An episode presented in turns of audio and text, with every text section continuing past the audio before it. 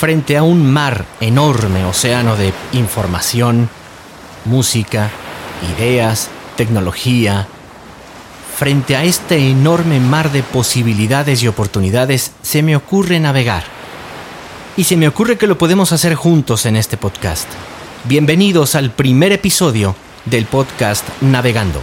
Yo soy Alejandro Segovia. ¿Zarpamos ya?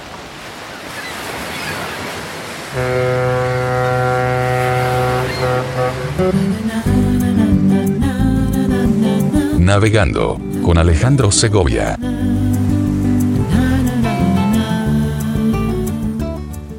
Bienvenidos y gracias por estar aquí en este podcast llamado Navegando. Este es el primer episodio de este podcast que espero les guste y espero que podamos contar con sus comentarios para que nos digan cómo mejorar este espacio.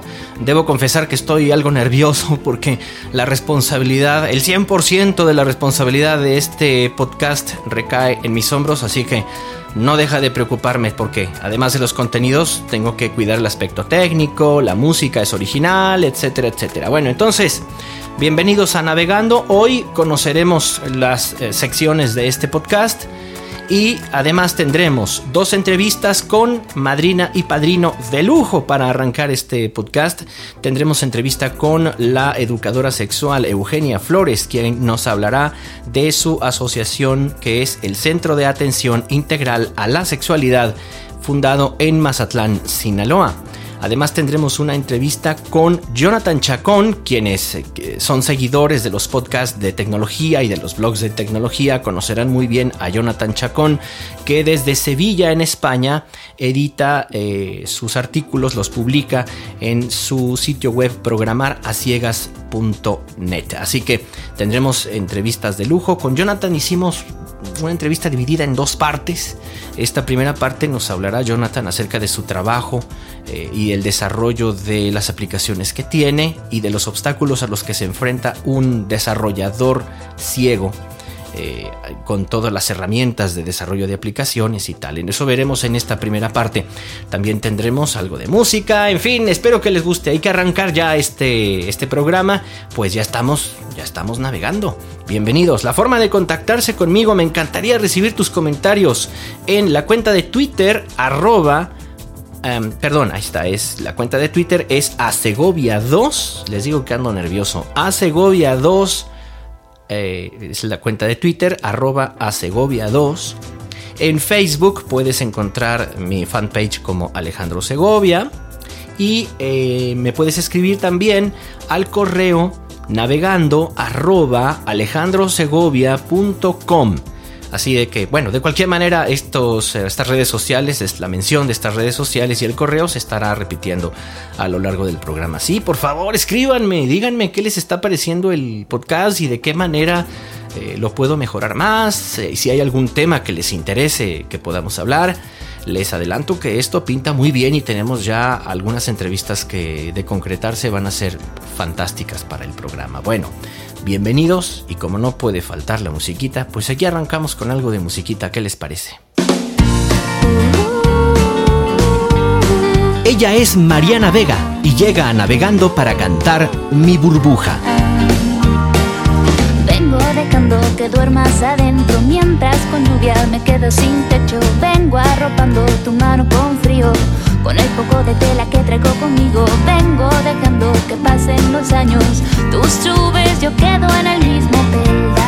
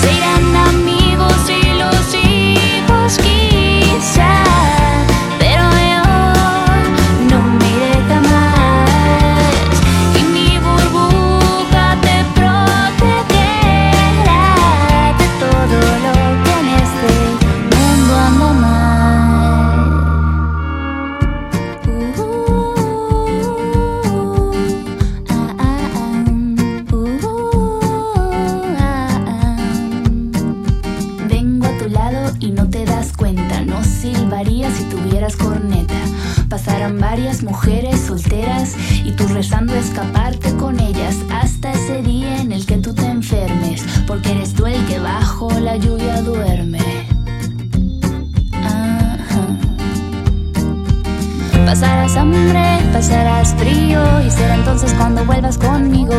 Pasarás hambre, pasarás frío.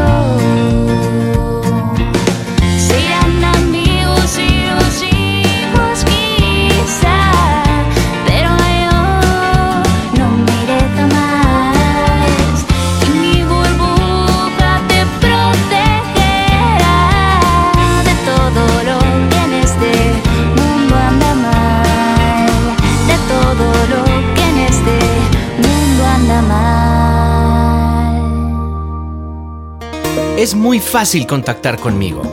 Escríbeme a navegando alejandrosegovia.com o encuentra mi fanpage de Facebook como Alejandro Segovia. También me puedes seguir en Twitter a través de la cuenta asegovia2. Sigamos navegando.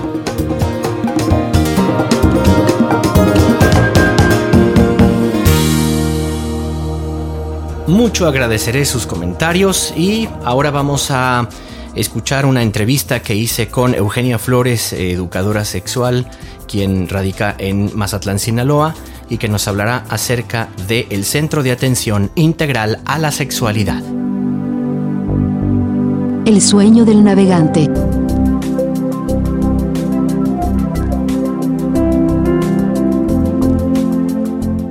Y navegando por las ideas y todo lo que encontramos acerca del desarrollo humano, encontramos en Mazatlán, en el bellísimo puerto de Mazatlán, una muy interesante iniciativa de la cual todos deberían de conocer y estoy hablando de el Centro de Atención Integral a la Sexualidad, presidido por su fundadora Eugenia Flores, educadora sexual, a quien tengo el enorme placer de saludar y que además para los amigos que nos escuchan debo decir que es mi queridísima hermana. Hola Eugenia, ¿cómo estás?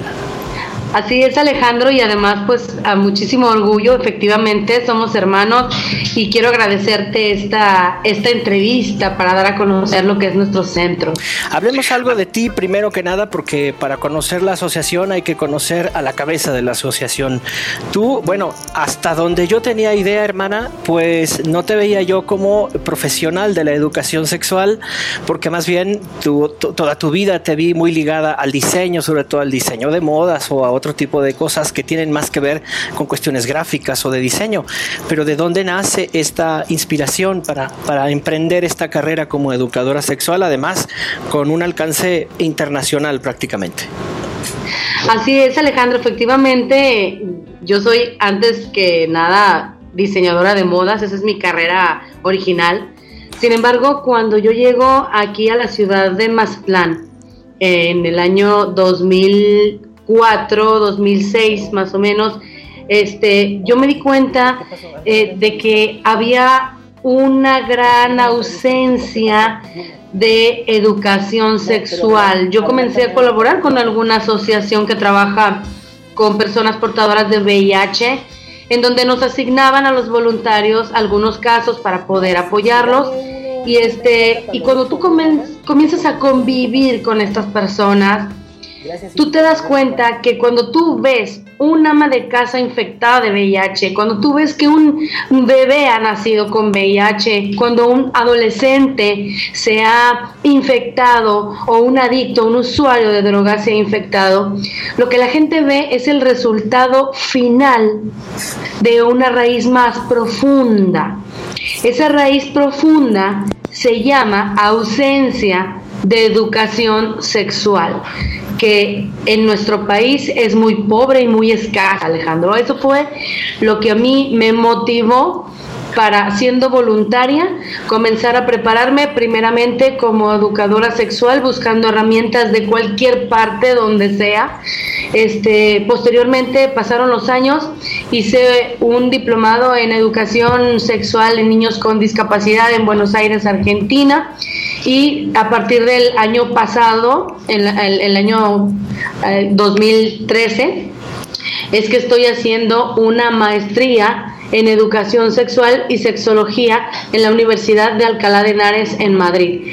Y todo esto me llevó, ahora sí que uno planea su vida y de repente la vida tiene mejores planes para ti, ¿no? Y creo que de alguna manera esto lo has vivido en carne propia. Hoy estoy recordando una de las preguntas que el doctor César Lozano te hacía en su programa de radio, que además hay que decirlo, que además de lo que haces en, en CAIS, que son las siglas de tu asociación, además tienes un enorme contacto con medios de comunicación, entre ellos el programa del doctor César Lozano. Yo recuerdo que una vez el doctor te preguntó, bueno, Eugenia, ¿tú qué educación sexual o qué información sexual recibiste de tus padres? Aquí nos vamos a arriesgar a que mamá nos desherede, pero no importa, tú dilo. Ninguna, tú bien sabes que ninguna, este, y vamos, no es algo que nos sorprenda porque desafortunadamente en nuestra cultura, en nuestra sociedad, en nuestro país, como sucede en muchos otros a lo largo de y ancho del mundo, este, esto es muy frecuente, porque imagínate, ni siquiera entre la pareja, entre el esposo y la esposa, ni siquiera entre ellos hablan entre, en, de, mucho menos tocan este tema con los hijos. Normalmente el tema de la sexualidad o de la educación sexual es un tema tabú, es un tema prohibido, es un tema que los padres erróneamente creen que al hablarles de sexualidad a sus hijos van a, fomentar el inicio de la vida sexual a temprana edad, lo cual es un mito porque está comprobado que, que que sucede precisamente lo contrario, un chico bien informado, que sepa y que tenga bien armado un plan de vida, va a retrasar con toda esta información va a retrasar el inicio de su vida sexual activa. Entonces, es un tema tabú y por eso no, no, no debe de extrañarle a mi mamá que yo diga, ahora sí que a nivel nacional, que a mí nunca me hablaron de sexualidad, porque no lo hicieron como no lo hicieron con ellos, como no lo hicieron con nuestros primos y con seguramente muchas de las personas que te están escuchando en este momento, Alejandro. Para presidir esta asociación, eh, me imagino, además, para los cursos que das y los talleres que ofreces, pues estás recibiendo una capacitación importante. ¿Cómo te estás capacitando para llevar a cabo tu tarea como educadora sexual? Mira, esto es constante. Eh, como comunicadora, este, obviamente he recibido varios coach para eh, hablar en público, para poder, no es lo mismo trabajar con un salón de 20 alumnos que con un foro, por ejemplo, de 2.000 personas, o hacer un programa con el doctor César Lozano, que le agradezco muchísimo que prefiera nuestro trabajo. Él es un hombre muy exigente y este y que exige cierto nivel para poder ser parte de su equipo. Entonces, es eso y leer mucho. Yo sé que tu programa llega mucho a los jóvenes, Alejandro. Eh, además de que, como te digo, estoy haciendo la maestría en España, pero leer, leer, leer, leer. La sabiduría está en los libros. La sabiduría no está en el internet. La sabiduría no está, eh, vaya, en la música sí, pero no tanto, leer. Leer, tenemos que leer. Eh, desafortunadamente en México leen en promedio 1.3 libros al año, cuando en Europa se leen en promedio 17 libros al año. Entonces después decimos, oye, pero los europeos no ventaja. Pues claro, si ellos este, aprovechan constantemente y se cultivan constantemente. De estudiar no terminas nunca, terminas el día que te mueres. ¿Cómo nace eh, CAIS? ¿Cómo nace el Centro de Atención Integral a la Sexualidad y cuál es la función que, implica el tener esta asociación? Mira, muy interesante porque después de que yo fui voluntaria, eh, comienzas a dar cuenta, punto número uno, la problemática es grande. Punto número dos, hacerlo tú sola o tú solo es una locura. Necesitas un equipo y precisamente para que sea integral necesitas un equipo que maneje diferentes áreas. Entonces eh, fue así que en el 2010 se conformó legalmente con acta constitutiva y demás nuestro Centro de Atención Integral a la Sexualidad y actualmente colaboran conmigo psicólogos infantiles, este, psicólogos clínicos, tengo este, personas que encabezan clubes de lectura, aprovechando el tema del hábito de la lectura. Está conmigo también otro compañero que es maestro tantra que trabaja la, la sexualidad sagrada. Estoy yo como educadora sexual. Entonces ofrecemos terapia psicológica infantil, familiar, de pareja, individual, etcétera. Trabajamos todas las áreas y bueno, poco a poco iremos expandiendo también al área médica en un futuro, ¿por qué no? No estamos cerrados a la idea. Pero ahora somos un equipo de ocho personas los que estamos colaborando y créeme que es chico el equipo comparado con todo lo que tenemos que hacer, ¿no? ¿A qué te enfrentas cuando se abren las puertas de esta, de esta asociación, del Centro de Atención Integral a la Sexualidad? Cuando te abres las puertas, ¿a qué te enfrentaste? Al rechazo, al susto de la gente, a la negación de la gente, a la negación de la sociedad. Eh, pero para mi fortuna, eh, las instancias de gobierno abrieron mucho las puertas, Alejandro. Yo he colaborado durante muchísimos años con el Instituto Municipal de la Juventud, con el Instituto Sinaloense de las Mujeres. ¿Por qué? Porque precisamente gobierno tiene una gran carga en este aspecto y desafortunadamente no cuenta con los especialistas que requiere para atender todo lo que necesita. Entonces, nuestro trabajo inició precisamente colaborando con instancias de gobierno y también colaborando con otras asociaciones civiles trabajando en conjunto. Yo te puedo dar un ejemplo.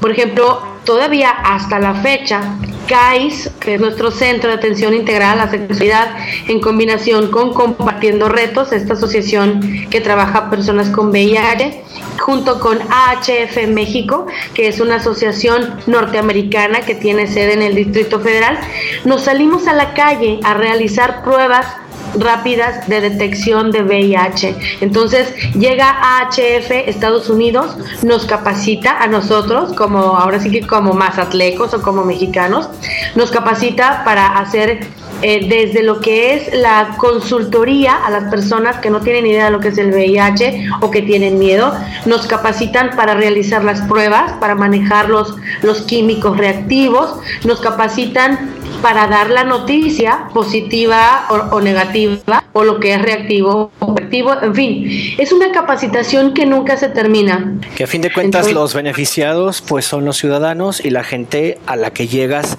con la labor de no solo de tu trabajo personal, sino a la labor de todo el equipo que te rodea. ¿Y cuáles son los retos a los que te vas a enfrentar o los que la asociación se va a enfrentar? ¿Qué falta por hacer?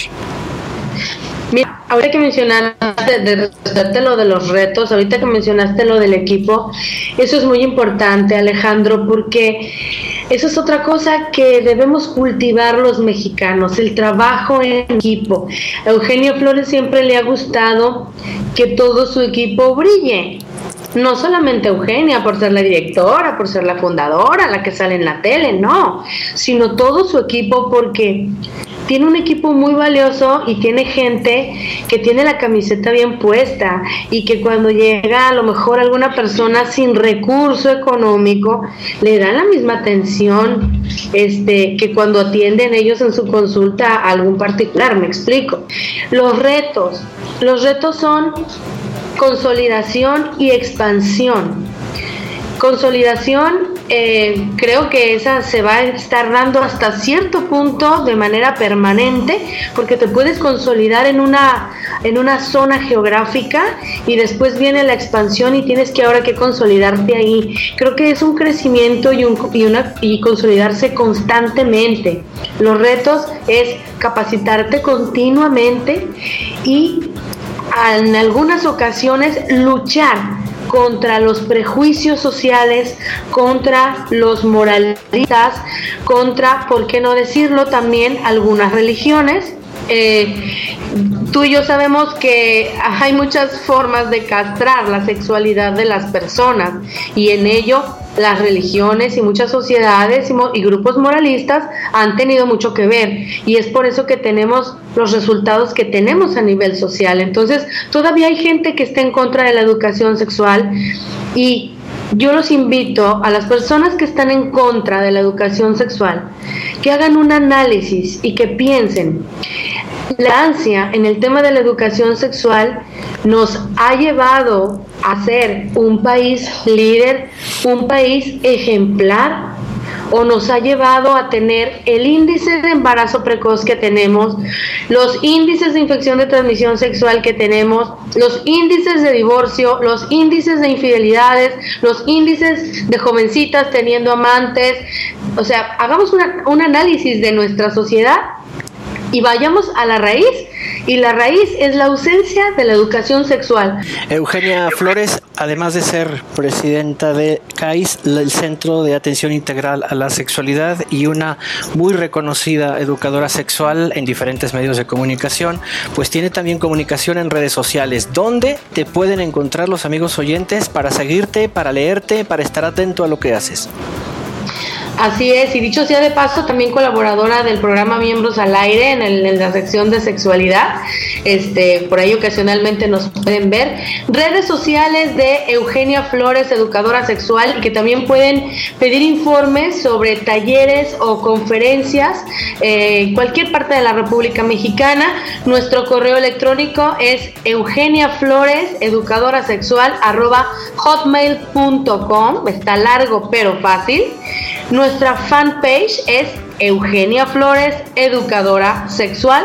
Y nuestro Twitter es Eugenia Flores con doble S al final.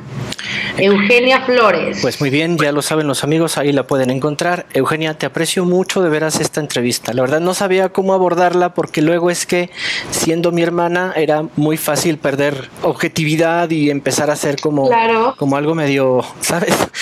Más como charla de hermanos que charla entre profesionales. Yo aprecio mucho esta entrevista y bueno, pues nada, te agradezco y te pido nomás envíes un saludo a los amigos que están escuchando este podcast Navegando. Claro que sí, agradecerte Alejandro, invitar a toda la gente para que continúen navegando con Alejandro Segovia y sigan navegando por esta hermosa vida maravillosa. Muchísimas gracias Alejandro, un abrazo.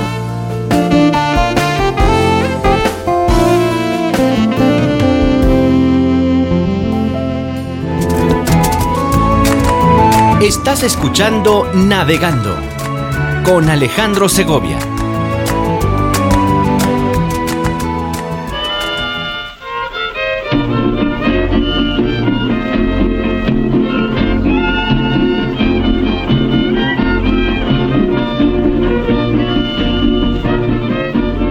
Nadie sabe con certeza el origen del mariachi. Es una tradición que se ha transmitido oralmente, cuyas raíces están perdidas en el tiempo y difícilmente encontramos referencias escritas para definirlo. Viene siendo la continuidad de un mestizaje que comenzó con la colonización de México por España y aún sigue evolucionando.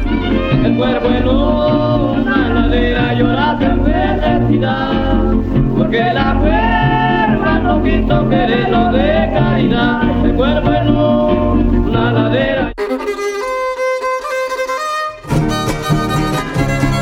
tierra del mariachi tradicionalmente la relacionamos con Jalisco. Sin embargo, también están involucrados estados vecinos como Colima, Michoacán, parte de Nayarit y Zacatecas. una flor que no se seca y que su aroma convence. Es mi querida Huasteca, esa Huasteca y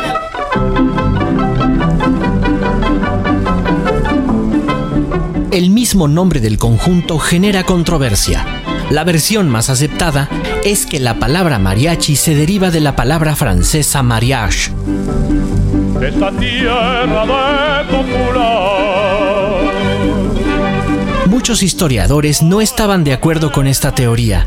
Afirmaban que la palabra mariachi era de origen indígena, pero no fue sino hasta 1981 que se pudo comprobar fehacientemente que la palabra mariachi efectivamente era de origen indígena.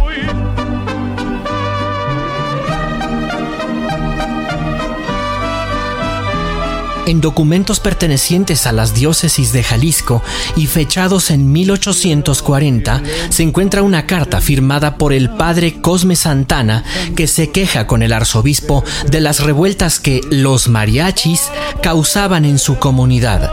Esto demostraría que la palabra tiene origen indígena, pues no habían llegado los franceses a nuestro país en ese año.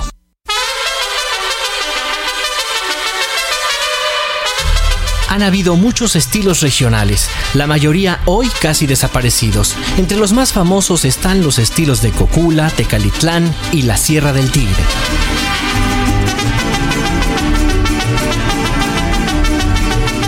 Mientras los mariachis de Cocula y otras latitudes se asentaban en la Ciudad de México, en Tecalitlán existía un grupo de fama regional que era conocido como el Mariachi de Gaspar Vargas.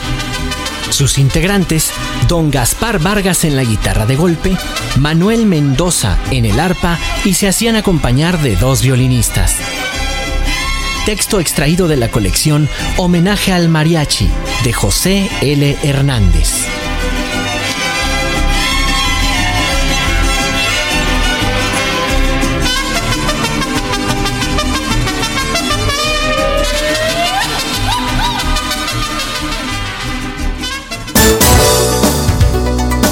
Este podcast está disponible de forma gratuita desde la tienda iTunes Music Store. Puedes suscribirte al podcast o descargar los episodios que te interesen. También puedes visitar mi sitio web en www.alejandrosegovia.com y encontrarás muchos contenidos de interés y además los enlaces a este podcast. Sigamos navegando. Por un momento me sentí como cuando estaba en cabina de radio al aire y que regresábamos del corte y había que dar los números de teléfono y todo esto para que la gente no se le olvidara. Bueno, pues igual, si quieren escribirme, si quieren comentarme algo sobre el podcast, lo pueden hacer a través de las redes sociales como Twitter, que mi cuenta de Twitter es asegovia2, a través de Facebook en la fanpage de Alejandro Segovia o en el correo electrónico del programa que es navegando arroba alejandrosegovia.com. Eh, a lo largo de todo este tiempo oyendo podcast y tomando como referencia algunos programas para ver cuál me podía inspirar para hacer este proyecto, hay uno en especial que quiero recomendar que escuches si te interesa ser líder, si te interesa adquirir cuando menos una actitud de liderazgo dentro de tu empresa. Y es el título del propio podcast, ya te lo dice todo. Es Liderazgo Hoy, conducido por Víctor Hugo Manzanilla. Quiero recomendar que lo busques, ahí está en, el iTunes Music Store y que lo escuches. Ah, es un podcast que yo personalmente suelo escuchar con mucha regularidad. Todavía no comento nada sobre el podcast, pero prometo hacerlo pronto. Bueno, a la fecha, a la fecha de este podcast. Así que, eh, bueno, ahí está la recomendación. Bueno, vámonos a la siguiente entrevista. Una entrevista que quiero agradecer que tengamos este padrino de lujo también, que es Jonathan Chacón. Y Jonathan nos va a hablar acerca de tecnología, accesibilidad, inclusión, en fin. Espero que les sea de interés esta entrevista, que además es la primera de dos partes que tendremos con Jonathan Chacón. La segunda parte también muy importante que compete más al interés nacional que tenemos en México por la accesibilidad de las páginas web del gobierno federal y la normativa que se lleva y todo esto. Pero en esta primera entrevista vamos a conocer a Jonathan para quienes no lo conocen, siendo él muy famoso en España y en los medios de difusión eh, tecnológica. Y de difusión referente a la inclusión. Bueno, pues para quien no lo conozca, aquí tenemos la plática, la charla con Jonathan Chacón, aquí en Navegando.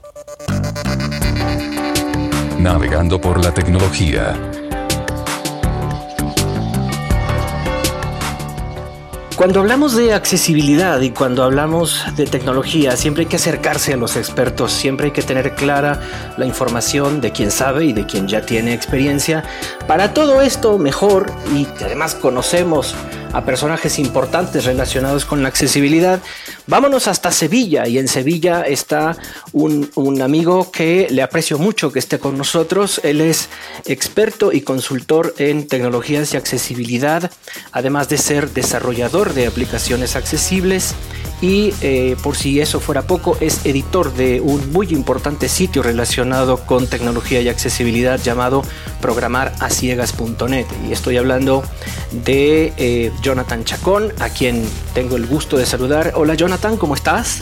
Buenas Alejandro, pues muy bien y todo un placer en colaborar con tu podcast. Pues yo agradecidísimo y además nos toca padrino de lujo porque toca ser quien, quien arranque este ciclo de entrevistas de nuestro podcast Navegando, así que feliz, te lo agradezco mucho.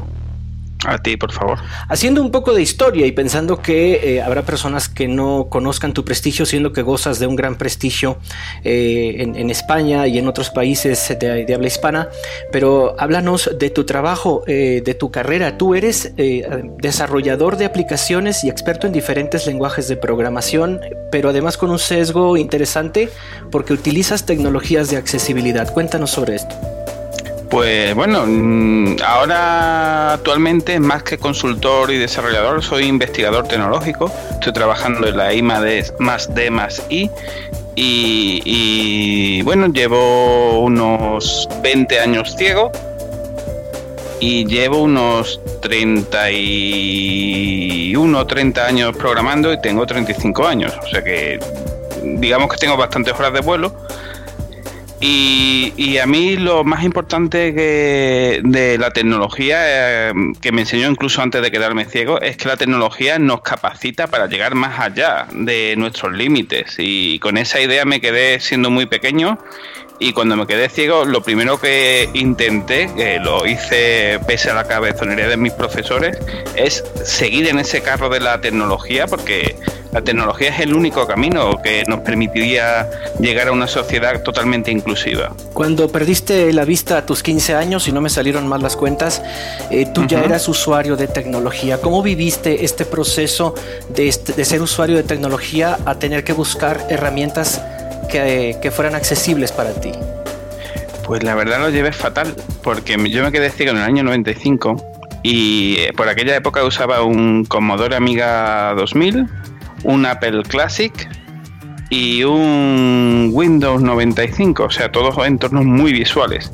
Cuando yo me quedé ciego, lo primero que pregunté que qué entorno, qué sistema operativo utilizaban las personas ciegas y me dijeron que utilizaban un cacharro con un Z80 con unos 2 megas de RAM, que era el Braille hablado, el Braille Speak, y MC2622. A mí se me cayeron el mundo encima. Y, pero bueno, eh, hay que seguir adelante y hay que seguir con las herramientas que uno tiene a, su disposición. Y si esas herramientas no son suficientes yo siempre digo que, que, hay que adquirir los conocimientos para que con esas mismas herramientas crearte unas mejores. Y esa ha sido mi política de trabajo muchas veces que las herramientas para los desarrolladores no son habitualmente muy accesibles para personas ciegas o con otros perfiles de discapacidad más complejos y yo suelo modificar o crear mis propias herramientas porque eh, vale que el mundo es cruel, el mundo no te deja entrar, pero también hay que empujar un poco y demostrar que uno vale. Claro, y no solo era eh, la, poca accesibilidad tecnológica, también la social. En los tiempos en que yo entré en ingeniería de informática, aquí en España no era nada habitual que una persona ciega quisiera ser ingeniero informático. Entonces tuve ahí bastantes problemas y demás. Eh, bueno, no, no terminé la carrera, pero fue una experiencia vital. No adquirí los conocimientos que allí impartían, pero sí me llevé los conocimientos que yo consideré útiles y creo que no lo he hecho mal si ahora mismo soy investigador europeo que trabaja en proyectos de tecnología puntera, entre comillas, y, bueno, animo a todo el mundo a, a, que sí se quede con la necesidad de aprender, de conocer y de usar la tecnología.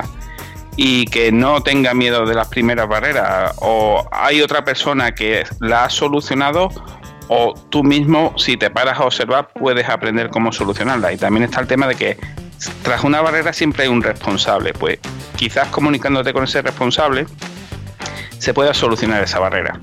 A la fecha, ¿qué lenguajes de programación dominas? Bueno, dominar es, una, es un adjetivo peligroso. O bueno, cuando menos los que utilices con más, con más frecuencia, con los que más te sientas relacionado. ¿Qué lenguajes de programación utilizas?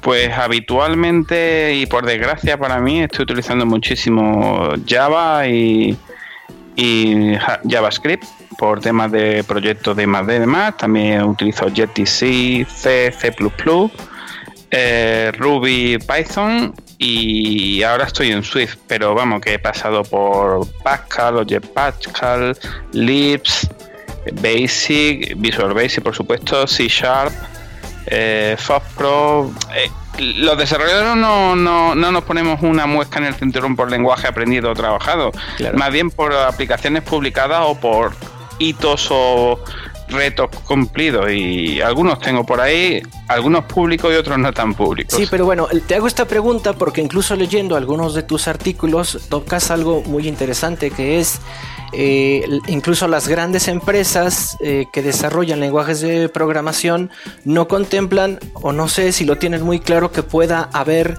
programadores ciegos. Entonces las propias herramientas para programar las aplicaciones no son accesibles para personas ciegas o tienen una mínima accesibilidad. Entonces te tienes que echar mano de procesadores de texto o de algún otro software que te permita tener esa accesibilidad. Es decir, siempre programas con la espada desenvainada y además creando aplicaciones, algunas de ellas muy lindas que hay que decir que yo soy fan de eh, Otelo Accesible o de Tragaperras Accesible, que son eh, aplicaciones muy divertidas y que lo hacen, lo hacen fantástico. Entonces, para hacer una aplicación accesible, el programador ciego se tiene que pelear con el propio lenguaje de programación porque el propio lenguaje no es tan accesible. Correcto. El lenguaje en sí no es problemático. O sea, el lenguaje, en el 95% de los casos, un lenguaje de programación es simplemente picar texto. El problema son las herramientas de desarrollo. Y ahí es donde tenemos el problema. Eh, por ejemplo, habla de Otelo accesible, Tragaperras accesible y Buscamín accesible, son aplicaciones para iPhone y iPad. Y ahí la principal barrera es que la forma de crear las interfaces gráficas eh, no es nada accesible. Entonces eh, tienes que bajar muchísimo a, niveles cerca de la máquina del procesador para crear esos interfaces. Entonces sí te exige unos conocimientos más elevados que cualquier otro desarrollador que no fuese ciego. Justo, exactamente, era lo que pensaba, que justo incluso unos días antes de la conferencia de Apple del WWDC, tú publicabas un artículo en el que le pedías a Apple que sus herramientas de programación fuesen más accesibles. Luego de la convención de la, WWDC y con este nuevo lenguaje de programación que, que han estrenado eh, los señores de la manzana mordida, ¿tú consideras que han cumplido tus expectativas? ¿Cómo te sientes ahora con estas herramientas que estás explorando de Apple ahora? Pues van mejorando poquito a poco. La velocidad nunca es satisfactoria, pero Apple sí se toma las cosas un poco en serio cuando se le solicite demás. Sí es cierto que desde que puse yo la, el artículo en mi blog y demás, no ha habido cambios, pero como estamos en un proceso de beta testing de iOS 8, la próxima versión del sistema operativo para dispositivos móviles de Apple, también de macOS X 10.10, o sea, estamos en proceso de beta, yo soy desarrollador para Apple eh, eh, y estoy probando todas las herramientas y demás y aprovechando ese momento de localizar errores para que lo solucionen, estoy empezando una campaña de acoso y derribo eh, notificando que problemas de accesibilidad son errores de la herramienta. Entonces, digamos que así voy incluyendo en su propia eh, metodología de trabajo para solucionar errores pues errores que oficialmente no están considerados como tal, que son problemas de usabilidad y accesibilidad, porque la aplicación funciona mejor o peor, o sea, tú con la herramienta puedes crear un programa, compilarlo y ejecutarlo en un dispositivo, aunque tenga fallos de accesibilidad. Pues entonces yo lo que estoy haciendo es eh, colocar esos problemas de accesibilidad como fallos de funcionamiento fuera parte ya me han comentado unos conocidos de dentro de Apple que la campaña está siendo bastante exitosa porque hay muchas personas que están mandando ese correo electrónico en inglés y, y sí se ha abierto un proceso entre los chicos que trabajan en Scout, que es la herramienta de desarrollo, y yo, para localizar errores y también para abrir una conversación de cómo solucionar esos problemas. El problema es que también la, el proceso de beta testing hay cosas más importantes que Code. Los desarrolladores somos un poco carne de perro, como se dice en mi tierra, y nos aguantamos con lo que sea, pero los usuarios finales de iOS y OS X pues necesitan que sus sistemas operativos sean estables. Entonces, OS X y iOS tienen la prioridad. Code está ahí en segundo plano, pero se sigue trabajando en ello. ¿Cuántos eh, programadores eh, o desarrolladores de aplicaciones ciegos eh, podrías decir que hay en España, cuando menos en el entorno que tú tienes inmediato? ¿Cuántos habrá?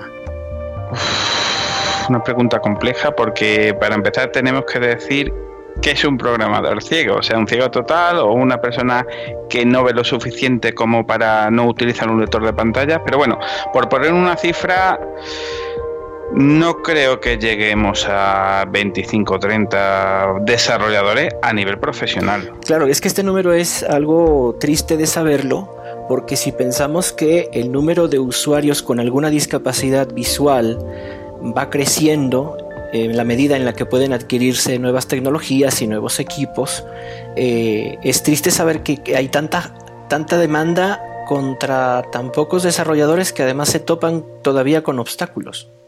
Sí, y además eh, la programación es algo árida para todo el mundo, pero para una persona ciega que además la documentación es bastante inhóspita porque se utiliza un lenguaje muy visual de mira en la imagen cómo queda la configuración de tal cosa. Ya la persona ciega que está intentando aprender a programar se encuentra con barreras ahí. Y luego la herramienta que es un, una interfaz bastante compleja. No es lo mismo manejar un procesador de texto que tiene dos o tres zonas de interés, como mucho una barra de título, una zona de edición y una barra de herramientas, a un entorno de desarrollo que tiene al menos ocho o doce zonas de interés y además otra barrera es inglés. A mí cuando la gente me pregunta cuál es el primer lenguaje que tiene que empezar a aprender para aprender a hacer aplicaciones, le digo que el inglés. Jonathan Chacón, te aprecio mucho esta entrevista y espero no sea la última vez que podamos eh, platicar sobre nuevas tecnologías y sobre todo sobre accesibilidad. Todo un placer y nada, cada vez que quieras contar conmigo ya sabes dónde localizarme. Pues muchísimas gracias e invitamos a los amigos que nos escuchan a que visiten programadasciegas.net.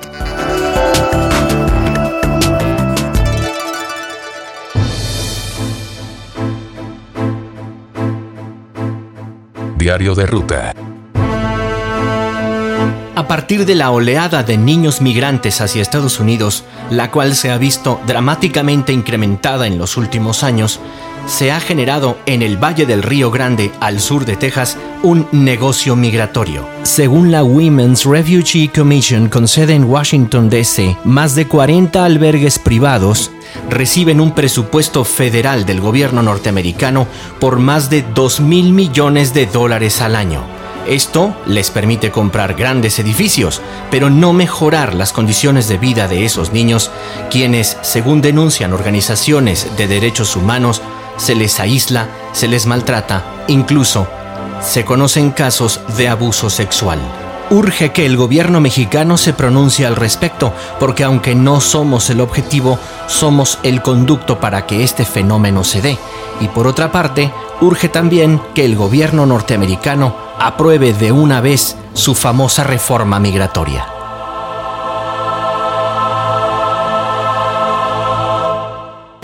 Es muy fácil contactar conmigo.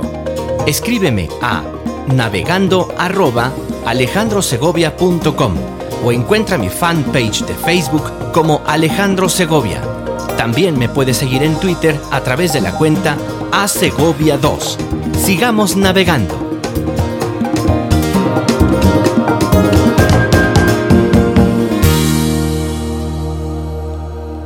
Antes de despedir este programa, y va a ser costumbre ¿eh? despedirme con una canción, eh, una canción que voy a, interpretar para ti, una canción eh, producida por mí para ti, que la hago con muchísimo gusto. Y bueno, quiero agradecerte que hayas descargado este episodio del podcast Navegando.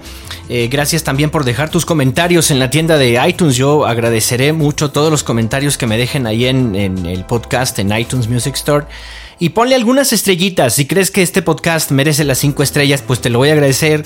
Si no, bueno, pues ponle, las estrellas que tú quieras. Pero el chiste es que se muevan los comentarios y que, que yo vea reflejado ahí lo que, lo que tú opinas sobre este podcast. Quiero que te mantengas en sintonía. Y para mantenerte en sintonía, un buen consejo es vive el día de hoy. Porque eh, ayer ya pasó, ya, ya no puedes modificarlo. El mañana pues todavía no llega, así que realmente lo único que tienes tangible es el día de hoy. Y de eso habla esta canción que se llama Sintonía y con la cual despido este primer podcast, este primer episodio del podcast Navegando. Muchas gracias, mucha suerte y sigamos navegando. Fuerza y honor.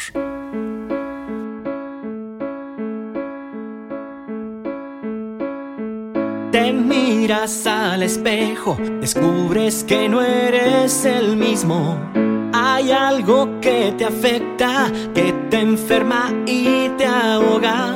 Buscas respuestas y recurres al pasado. Cancelas tu presente por sufrir en el futuro. Ves pasar los días esto ya es círculo vicioso. No encuentras la salida y es tu mente tu enemiga. Es necesario conectar con tu interior.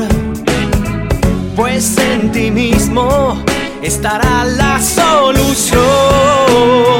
Siente el poder, el poder de vencerlo todo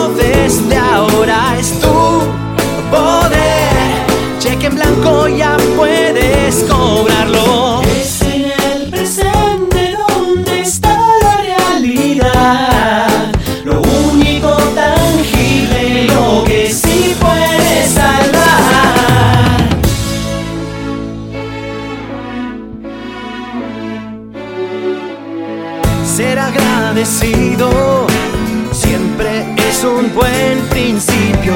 Al empezar el día, disfruta esa maravilla. Es necesario conectar con tu interior, pues en ti mismo estará la solución.